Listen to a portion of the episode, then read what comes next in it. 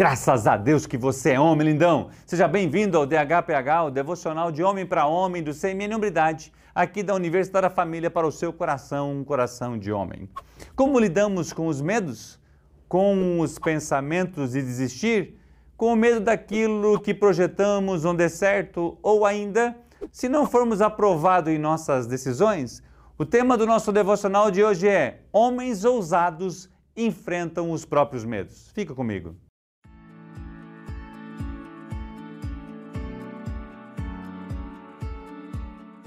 Lidar com os medos faz parte da vida de todo homem e também de toda mulher. Portanto, o que precisamos aprender e praticar é o que a palavra de Deus fala sobre o medo. Em 1 João, capítulo 4, versículo 18, a Bíblia diz: "No amor não existe o medo, e pelo contrário, o perfeito amor lança fora todo o medo." Porque o medo envolve castigo, e quem teme não é aperfeiçoado no amor. O amor a Deus e a Sua palavra nos faz viver em uma dimensão mais espiritual do que natural. Pois as coisas naturais provêm das espirituais e não as naturais das espirituais.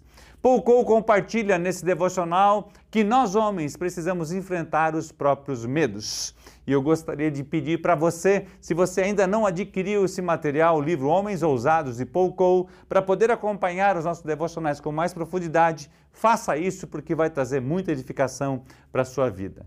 Medo de errar, medo de pecar, de entristecer alguém, de enfrentar certa situação constrangedora do presente e do futuro, de que as coisas do passado venham afetar o nosso presente e não sabemos como lidar. Josué, o grande guerreiro das Escrituras Sagradas, tinha uma grande missão: conquistar a terra de Jericó. Eram dois muros, o externo de dois metros de espessura, com 10 de altura, e o segundo com 4 metros de largura, com 10 de altura também, sendo separados os dois por um vão de mais ou menos 5 metros. Uau, que estrutura!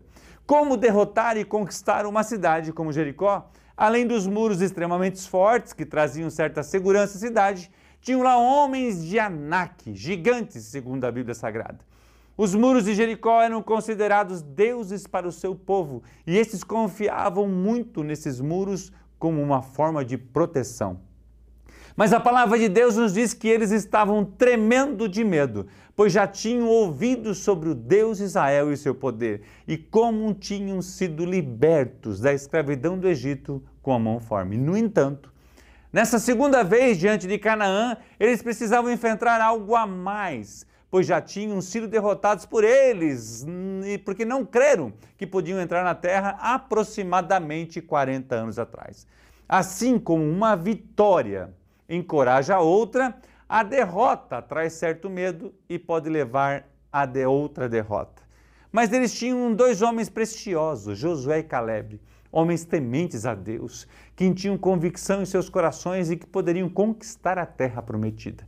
Lá em 1 Coríntios, capítulo 16 e versículo 13, a Bíblia diz: Fiquem alertas, permaneçam firmes na fé, mostrem coragem, sejam fortes. Precisamos caminhar com outros homens, homens com convicção de fé, homens ousados, tementes a Deus, pois as vitórias deles encorajam a conquistar as nossas vitórias. Quais são os seus medos? Pense e reflita sobre eles. Quanto mais tempo demorar para enfrentá-los, mais tempo ele tem domínio sobre você. A palavra de Deus nos diz: o amor expulsa fora todo o medo. Olha para uma criança, por exemplo, veja se elas esboçam qualquer tipo de medo quando está com seu pai. Claro que não, pois afinal de contas, ela conta com o amor e a proteção do seu pai.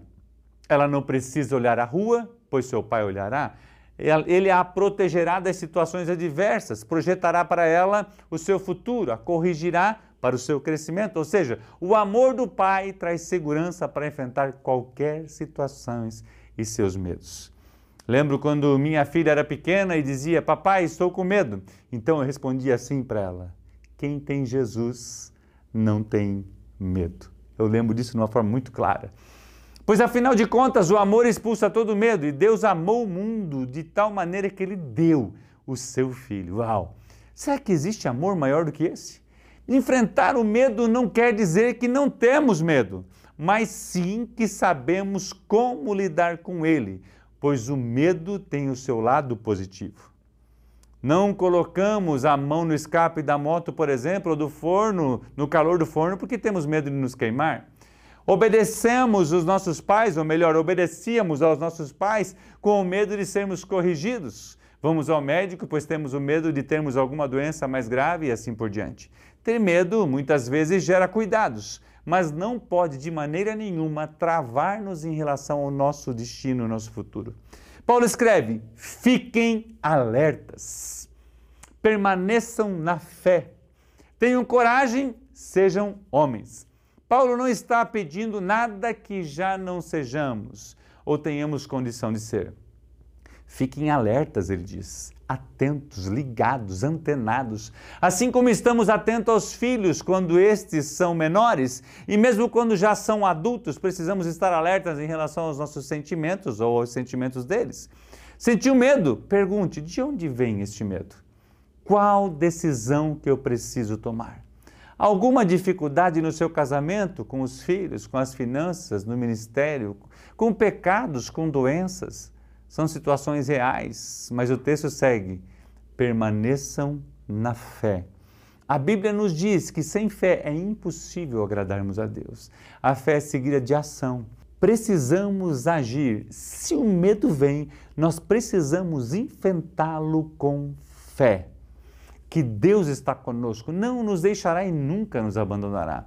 Ele não mandou Judas embora, mesmo tendo aquele comportamento, não abandonou Pedro após ele ter negado ele três vezes, mesmo depois de avisá-lo e nos diz: Não os deixarei órfão. Uau! João 14, 15 a 18, a Bíblia diz: Se vocês me amam, guardarão os meus mandamentos, e eu pedirei ao Pai, e ele lhes dará outro consolador, a fim de que esteja com vocês para sempre. É o Espírito da verdade que o mundo não pode receber, porque não o vê nem o conhece. Vocês o conhecem, porque ele habita com vocês e estará em vocês. Não deixarei que fiquem órfãos, voltarei para junto de vocês. Tenha fé, haja, confie em Deus e na Sua palavra e creia que o Espírito Santo está em você. A fé precisa ser seguida de coragem. Coragem para seguir, para enfrentar seus medos e confiar em Deus. Abra o seu coração para homens de coragem, homens que buscam a Deus verdadeiramente, buscam a hombridade de Jesus. Se andar com corajosos, será corajoso. Entre nessa rede de homens que buscam ser semelhante a Cristo conosco. Jesus também enfrentou medos e angústias. Ele mencionou: Estou angustiado, pois está chegando a minha hora, mas foi para isso que eu vim. João 12, 27 a 32, a Bíblia nos diz: Agora minha alma está angustiada, e o que direi? Pai, salva-me desta hora? Não, pois foi precisamente com esse propósito que eu vim para esta hora. Pai, glorifica o teu nome. Então veio uma voz do céu que disse: Eu já o glorifiquei e ainda o glorificarei. A multidão que ali estava e que ouviu aquela voz dizia ter ouvido um trovão, e outros diziam: Foi um anjo que lhe falou. Então Jesus explicou: não foi por minha causa que veio esta voz, e sim por causa de vocês. Chegou o momento de este mundo ser julgado, e agora o seu príncipe será expulso. E eu, quando for levantado da terra, atrairei todos a mim. Paulo termina, então, esse texto, Paulo, já que Jesus está dizendo a respeito dos seus medos, das suas angústias, mas ele não ia fugir daquele propósito na qual ele tinha. E Paulo termina o texto de Coríntios que nós estamos estudando, falando assim: termina dessa forma, sejam fortes. Precisamos estar alertas, aplicarmos a fé, ter coragem e sermos fortes. Vença os seus medos, encare a realidade, abra o seu coração. Algo simples. Muitos homens morrem por terem medo de fazer exames médicos, por exemplo. Não enfrentar a realidade pode levar à morte física, emocional, relacional, do casamento, da empresa e assim por diante. Se tiver com dificuldade, procure ajuda, cresça em maturidade, avance na hombridade, seja um homem como Jesus. Quantas empresas quebram, pois o dono sabe o que precisa ser feito, mas tem medo de tomar as decisões. Homem, vamos estar alertas, ter fé, coragem e sermos fortes pelo poder de Jesus Cristo. Nós somos Semiene, uma rede de homens cristãos. Nós resgatamos homens, nós assumimos responsabilidades, nós resgatamos famílias, nós enfrentamos nossos medos e nós acreditamos no poder do Evangelho de Jesus Cristo. Graças a Deus você é homem. Que Deus te abençoe e um grande abraço.